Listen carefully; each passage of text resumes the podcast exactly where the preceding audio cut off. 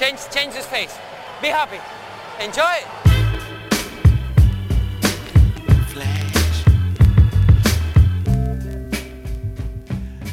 Está começando mais um episódio do podcast Dentro do Garrafão, um podcast no qual a gente fala sobre tudo que está rolando no universo da NBA. Meu nome é Matheus Manes e junto comigo está Lucas Patti. Opa, Matheus, e aí, tranquilo?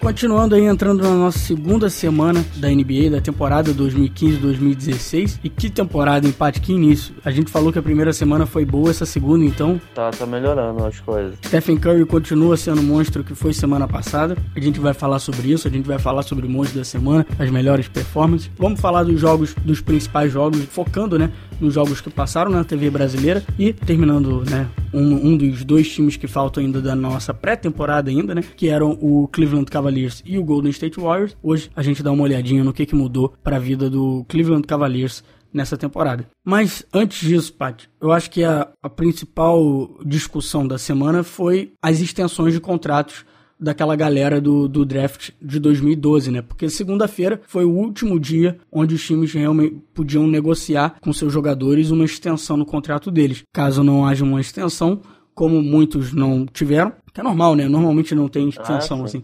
desses que não tiveram seus contratos estendidos, eles vão se tornar restricted free agents na próxima temporada, ou seja, eles podem negociar com os outros times, mas com a prioridade aí pro time de onde eles estão saindo. Bem, os jogadores aí que renovaram já com seus devidos times, né? Tem o AD, né, o Anthony Davis, que assinou um contrato gigantesco aí e bem gordo com o Pelicans, né? Tem o Michael Kidd Gilchrist, o Damian Lillard, o Terrence Ross, Jamie Lamb, John Hanson foram jogadores aí que já renovaram com. saíram, né, do contrato de calor. É, não, não, não saíram, né? Eles é, só é, estenderam sair. o contrato. É, estenderam, isso, é, isso, só, isso. só estenderam. Então eles estão adicionando alguns anos num valor diferente para o contrato deles. Lembrando que a extensão da NBA de contrato normalmente é uma extensão que limita muito a quantidade de salário novo que um jogador pode ter.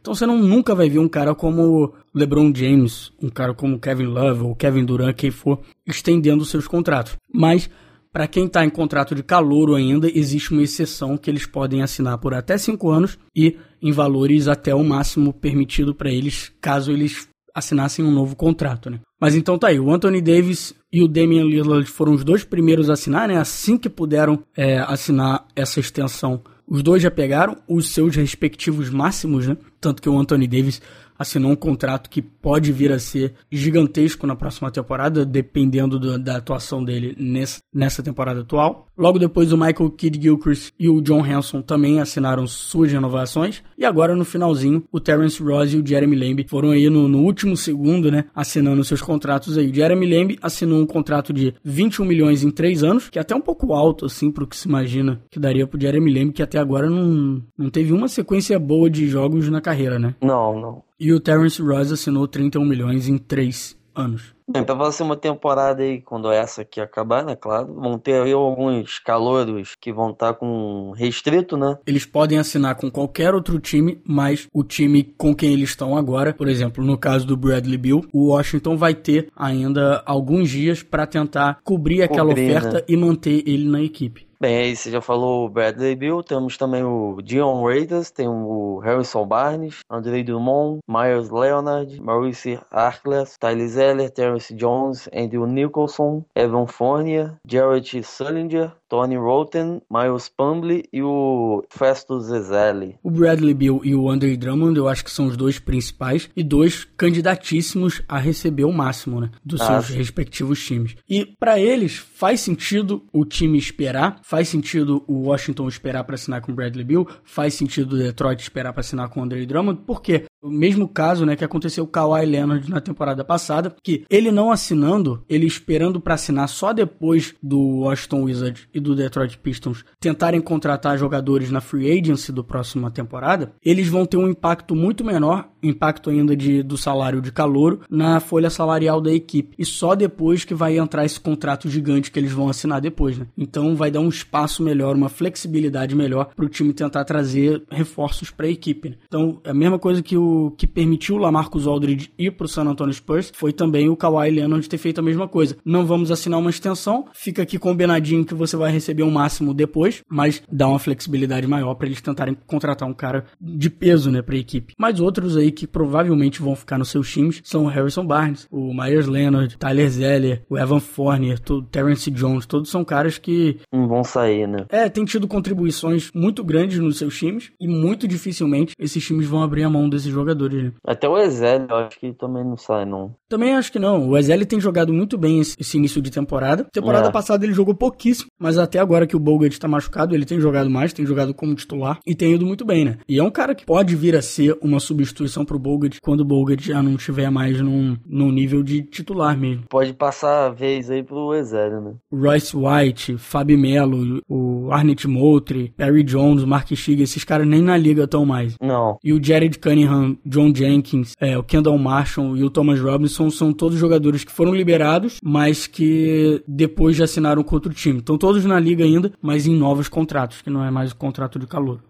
Now Rose, the mismatch, over Cantor.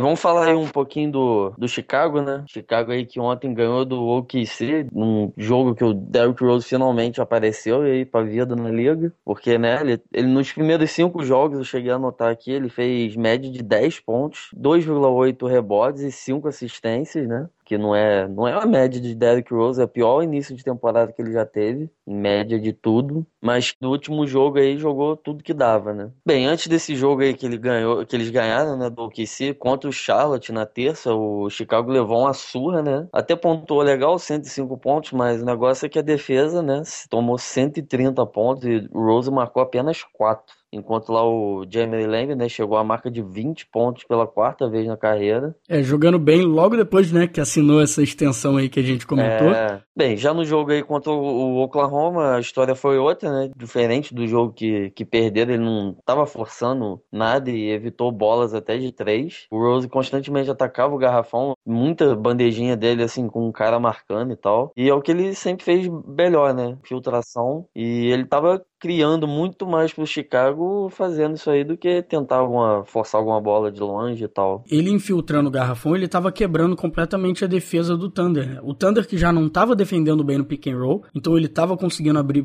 muito espaço para fazer essa infiltração. E depois até o, o, Thunder tentou trocar a marcação, né? No pick and roll eles faziam os dois jogadores trocarem sua marcação. Só que aí aconte, aconteceu que o Rose ficou muitas, muitas vezes sozinho contra o Ennis Kenter, quando o Westbrook e o Kenter trocavam a marcação. E aí, se a gente já fala que o Enes Kenter é péssimo marcando outros pivôs, imagina marcando um cara tão rápido quanto é, é o Derrick Rose, né?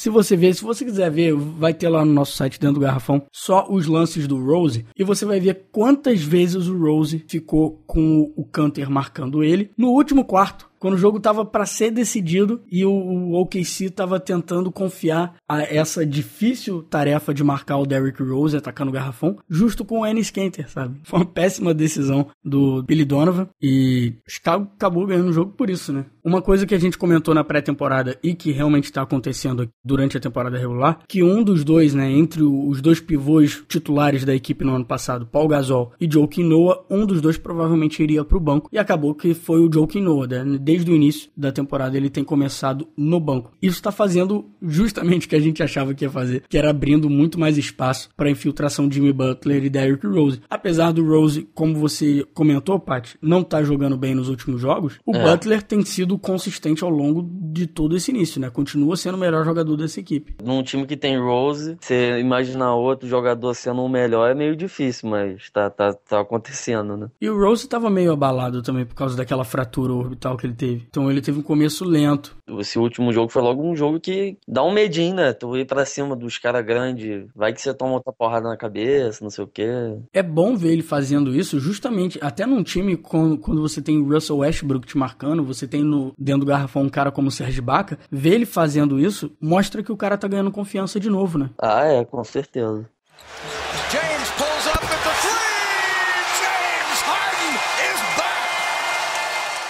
Bem, vamos falar aí de novo agora do OKC, né? Só que agora perdendo em outra derrota, no caso, agora foi pro Houston Rockets, né? O OKC, desculpa te interromper, mas eles perderam os últimos três jogos, né? É, eles venceram os três primeiros e aí agora perderam para Toronto Raptors, Houston Rockets e o Chicago Bulls. Eles perderam aí pro time do Harden, né? Que tinham perdido os três primeiros jogos na temporada, tomando aí mais de 20 pontos de diferença até. Todos, né, aliás. Mas conseguiu recuperar aí nas últimas duas partidas, deu uma moral, né? Acho que muito disso é por conta do, sei lá, Harden não tá matando bola de três. Não, mas até contra o OKC ele foi péssimo na bola de três. Então, contra o Heat, que, que eles perderam, ele tentou 10, não meteu nenhuma. Nos três primeiros jogos ele tentou 32 bolas, fez três. Essa semana, se eu não me engano, cara, de cabeça aqui, sem olhar nada, eu acho que ele tá arremessando 18% de bola de três. É quase é. tão ruim quanto o Lance Stevenson na temporada passada. Ainda mais que é um cara que Pô, 32 bolas sem fazer 3. Mas ainda assim, nesse jogo contra o QC, ele foi eficiente. Não nas bolas de 3, mas conseguindo cavar suas faltinhas, conseguindo atacar o garrafão. E finalmente, né, a gente viu o Harden lembrar que a temporada começou. E ele sempre joga bem, né, quando ele joga contra o Oklahoma City Thunder. E dessa vez não foi diferente, né? Ele terminou a partida com 37 pontos em 26 arremessos. Então tá vendo aí um pouco mais de eficiência que a gente não viu nos outros jogos. E teve uma contribuição excelente também do Ty Lawson. Primeiro bom jogo do Ty Ty Lawson nessa equipe com 14 pontos e 11 assistências. É, isso daí. O Ty Lawson é bom, né? No, lá no Denver ele já fazia isso. Bem, apesar dos 25 pontos, 11 assistências do Westbrook, né? E as 7 perdas de bola junto com as 5 do Durant e 6 do DJ Augustin, o Oklahoma perdeu aí o dobro de bola do Houston, né? Isso aí afeta muito. Mesmo vencendo no, na batalha do rebote, né? Ibaka pegou 14 com mais 12 aí do Canter. O Oklahoma Oklahoma deu oportunidade mais aí pro Houston, né? Acabar na frente. Deram muita bola de graça. É fora que o Houston também foi muito mais na linha do lance livre bater seus arremessinhos de graça, né?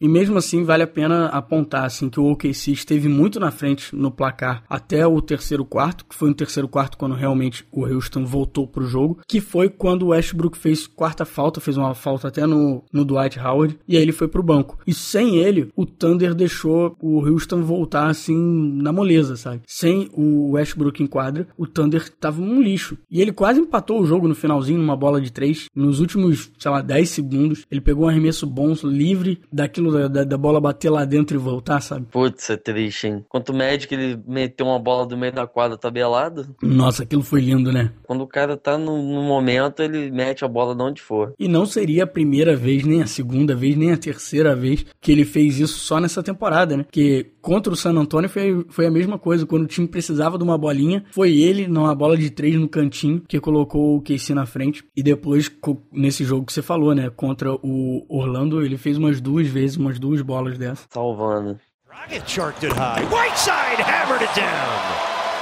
Sean Whiteside, four of four. Bem, vamos agora falar aí do Cardin, né, do Miami Heat, que perdeu no início da semana aí pro Atlanta Hawks, num jogo que passou até na, na televisão brasileira, mas de, destaque aí ficou pro, pro Whiteside, né. O pivô de Miami terminou a partida com 11 arremessos certos dos 12 que tentou, pegou 14 rebotes ainda deu 4 tocos, né. O Whiteside foi excelente ambos os lados da quadra, que continuou no jogo seguinte, né, contra o Minnesota em Minneapolis. O cara tá jogando muito, né, tem sido mais consistente do que a última última temporada e um pouquinho mais inteligente, né? É, uma pena só ele não ter jogado tanto no último quarto nesse jogo contra o Atlanta Hawks, que ele realmente estava jogando muito bem. E o Atlanta, depois do início terrível que a gente comentou no outro episódio, naquele primeiro jogo, já embalou uma sequência muito boa de cinco vitórias seguidas com ótimas atuações, tanto do Al Horford quanto do Jeff Teague. E nesse jogo que o Pat está comentando contra o Miami, o Teague foi uma peste para a defesa do Heat, foi a principal peça aí para que o Atlanta ficasse na liderança do jogo todo. E sem desespero, no segundo quarto ele já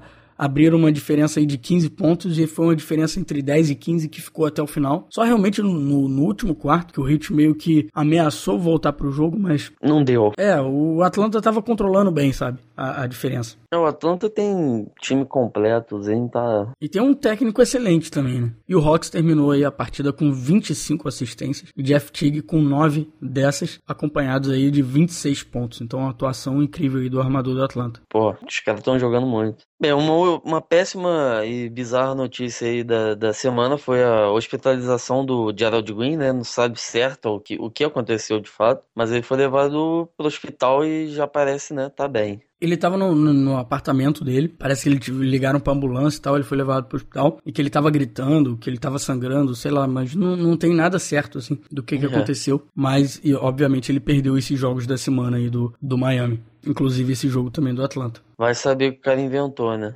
Esperamos que ele volte logo, né? Que ele ajuda bastante esse time do Heat com pontuação do banco, que foi outro problema nesse jogo contra o Atlanta. Bem, Tim Duncan aí se tornou o jogador com mais vitórias por um time, né? Com 954 vitórias, que é bastante, né? Ele passou o Stockton, que tinha um a menos, 953. Passou a ser o primeiro quando ganhou aí do Knicks no dia 2 desse mês agora. Outra coisa também que, que, que início de temporada pro Drummond, né? Que aí com, pegou 29 rebotes contra o Pacers no dia 3. É, mas o time perdeu, né? O time, o banco de reserva fez dois pontos só, desse pode isso. E ele tá com média de 20 pontos, 19 rebotes. Vê pode. Tá, tá o que? É, é Will Chamberlain ele.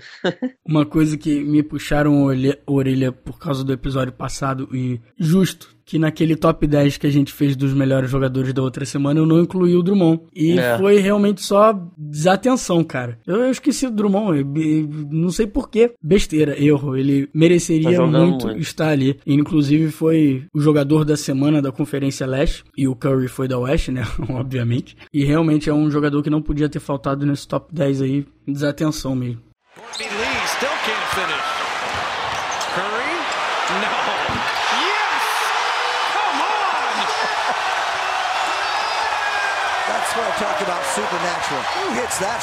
Chegando então naquela parte do episódio onde a gente fala das melhores performances, vamos falar do top 10, mas o mais importante é o monstro da semana, aquele cara que tem ajudado sua equipe a vencer e tem tido performances incríveis em quadra. Pat, eu, eu não sei nem por que, que a gente tem isso aqui, a gente já podia dar direto o monstro é. do ano pra esse cara, porque o que ele fez em seis jogos já é absurdo. Stephen Curry, de novo, é o nosso monstro da semana. O cara tá, tá impossível, né? Tá jogando fácil. Acho que do Westbrook é o que tá mais perto dele, assim, mas. O Griffin também. O Griffin, mas não tem como, né? O cara tá destruindo ele. joga rindo, assim, cara, isso aqui é muito fácil, né? É. Cada temporada que passa, o cara tá ficando melhor. Bizarro isso. E junto aí com o Toronto Raptors, o Golden State Warriors são os únicos dois times ainda invictos na temporada regular, né? Outro time que tava invicto até jogar contra o Golden State Warriors Warriors era o Clippers, mas acabaram se enfrentando na quarta-feira e o Golden State Warriors saiu na frente aí. O primeiro jogo apertado do Golden é. State na temporada, porque teve um jogo aí que não foi nem um pouco apertado, né? É, teve um jogo aí que eles ganharam de 50 pontos apenas, que foi contra o, o Memphis. Pouquinho, né? 119 a 69 não é pouca coisa não. É difícil você ver, assim, você vê 20, até 30 às vezes diferença, mas 50 Bem, então aí o nosso monstro da semana, que é o Curry, fechou a semana com 30 pontos, 3 assistências, 2 roubos de bola, aí 4 rebotes, com apenas um turnover, né? Ele não tem dado tanto, assim, ele tem dado bastante assistência, mas... É, foram os dois jogos que ele menos deu assistência na, na temporada até agora.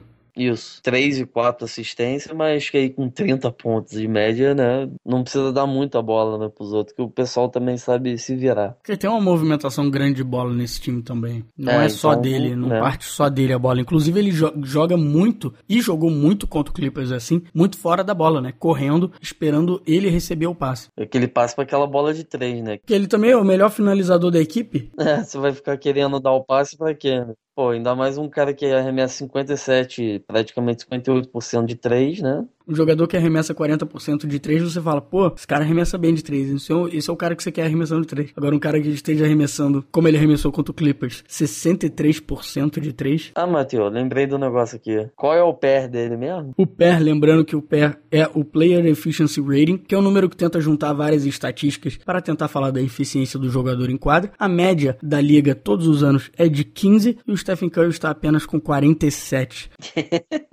O maior pair do ano passado, a gente comentou aí na pré-temporada do Pelicans, foi do Anthony Davis com 31. Então, de 31 para 47 tem uma diferencinha pequena aí, mas detalhe, né? É. Tudo bem, é aquilo, início da temporada. É. Ele não vai conseguir manter isso ao longo da temporada inteira, ou pelo menos a gente espera que não. É, se manter, putz, grilo. Que início, cara, que início. Bem, no nosso top 10 aí da semana temos o Kevin Durant, Hassan Whiteside, o LeBron, o Russell Westbrook, Al Horford, o Evan Fournier, que também jogou muito bem contra o OKC, Jeff Tigre e o Kyle Lowry. É, o, eu acho que o nome mais curioso aí é o do Evan Fournier, né? Um nome que a É. gente nunca comentou como estando nesses caras que, que tiveram grandes performances. E realmente tem sido uma semana muito boa dele. Ele aí que um dos nomes que a gente comentou que não teve seu contrato estendido, mas que com certeza o Orlando vai querer manter ele na equipe na próxima temporada. Mas eu acho que o nome principal aí desse. Nome que numa semana normal, numa semana que não existisse esse Steph- Stephen Curry transcendental aí, com certeza seria nosso monge da semana, é o Damian Lillard, cara. O que o Damian Lillard tem jogado, e é aquilo, a gente falou na, na pré-temporada, que, que esse time do Portland não vai ser tão ruim, porque tem um poderio ofensivo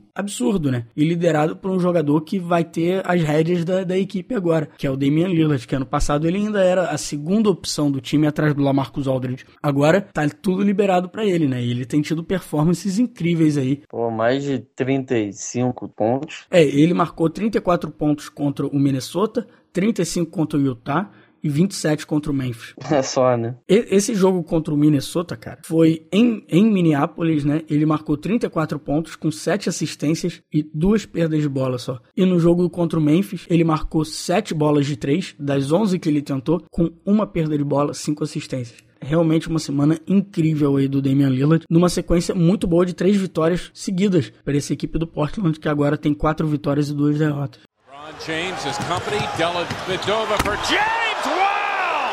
The lob for James, and there it is. 25,001 for LeBron James.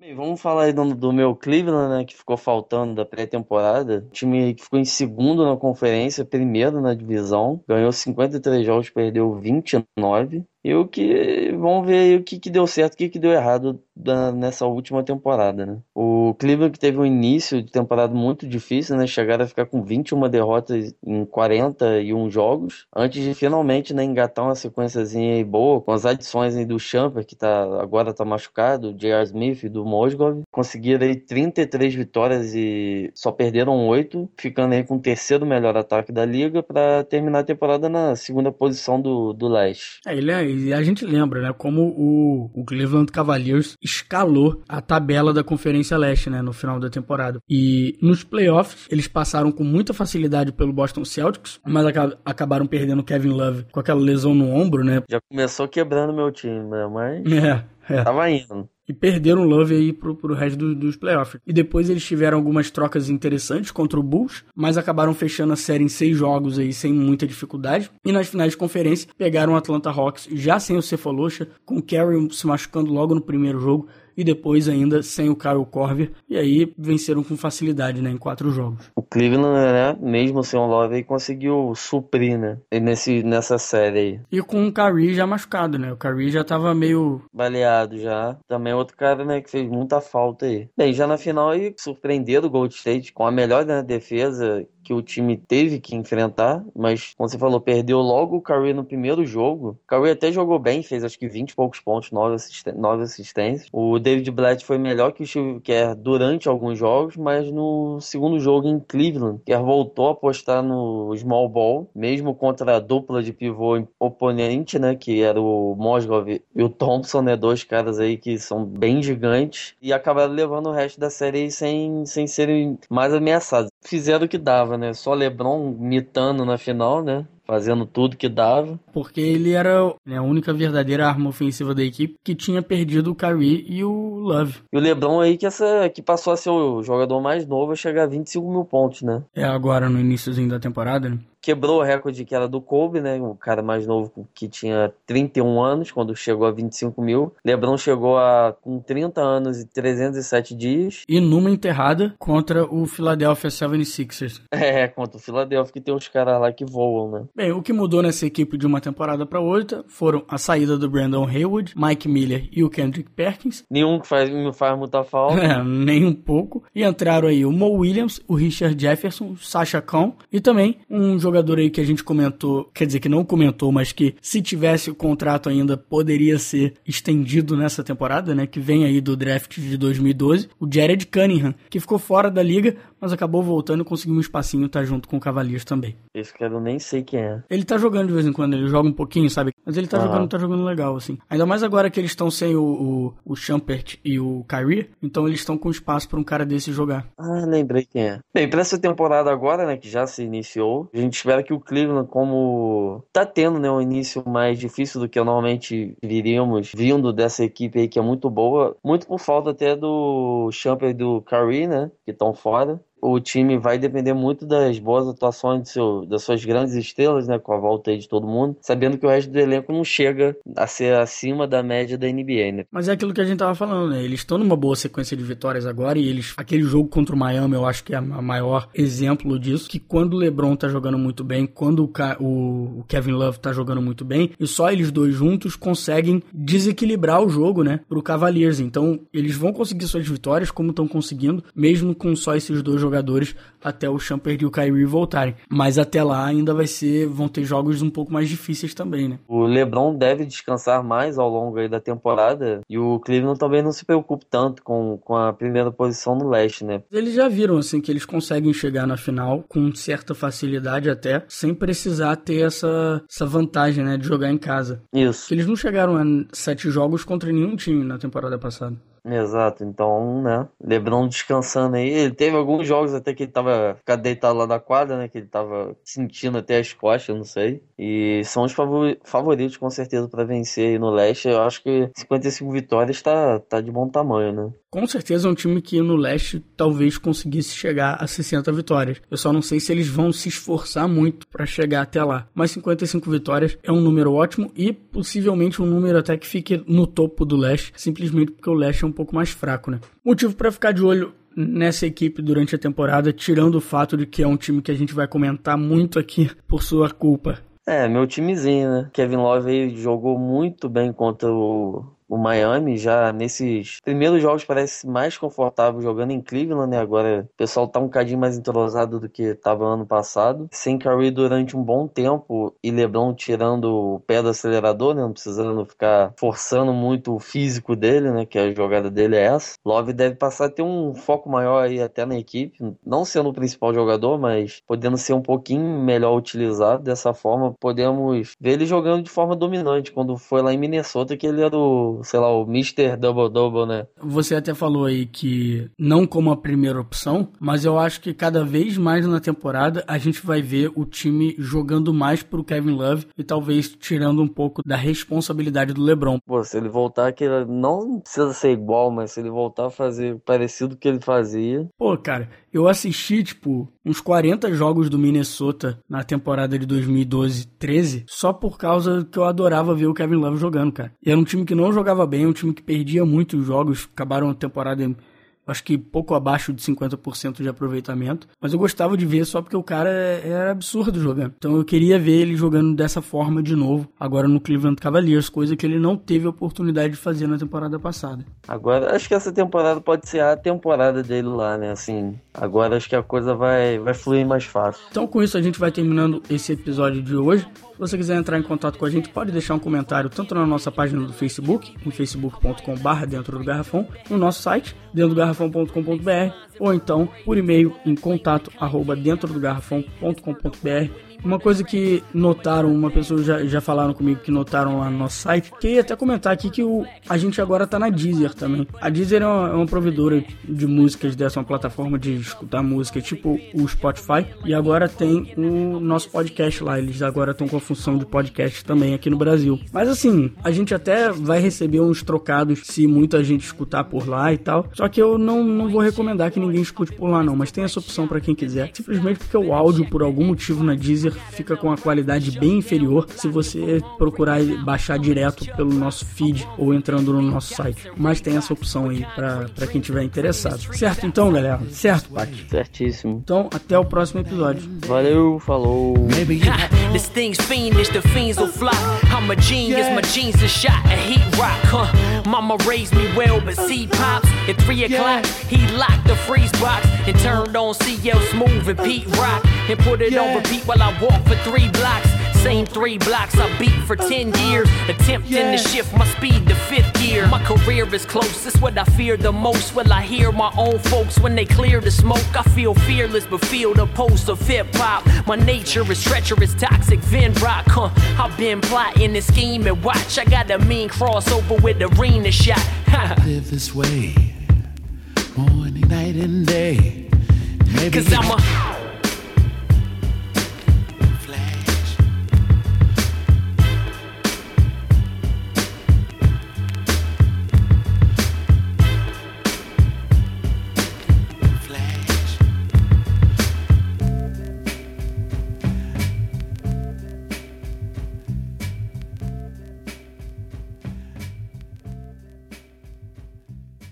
Hoje tem Cleveland e o Philadelphia. É, tá rolando já. Segundo jogo entre os dois. O maluco é bom. Ele é tipo o Bosch, né, que você tinha falado. Quem? O Cafor? O Bosch? Quem eu falei que é tipo isso é o Porzingis. Ah, é isso mesmo. Porzingis que é- tem um estilo meio Bosch. Taca de três e tal. É, pô, cara, o Okafor, eu tô impressionado com ele. Até no jogo contra o Cleveland, o LeBron fez os 25 mil pontos. Quando ele via que ele tava com, sei lá, o Mosgov ou o, o Love marcando ele, São os caras mais lerdos, ele né? partia pra cima, cara. Ele não tava nem aí, ele virava de frente, pô, tentava fazer um crossover e arremessar, ou atacava o garrafão mesmo pra cima. E ele é muito rápido, cara. Você acha que não, você olha pro cara, você acha, pô, o cara é gigante, deve ser lento e tal. O cara é ágil, ágil pra caceta. Ele, e ele é inteligente no post-up, cara. E ele ataca de frente mesmo. Eu achei que a gente ia ver muito mais ele só de costas pra tabela, mas não, ele ataca de frente também. O cara tá jogando muito bem, cara. Tá impressionante mesmo. Eu vou acabar voltando e vendo, eu vou assistindo esse jogo inteiro também. Acho que ele tá com mais de double-double. Ele não tá pegando muito rebote, não. Porque ele, ele faz muito box out, sabe? Ele, ele tira o, o outro pivô do, do jogo e acaba o que o Noel pega. o- Rebote. Como é que tá o jogo aí? O Okafor tá com 4 pontos, tá arremessando 2 de 5. Só o cara, esse cara, esse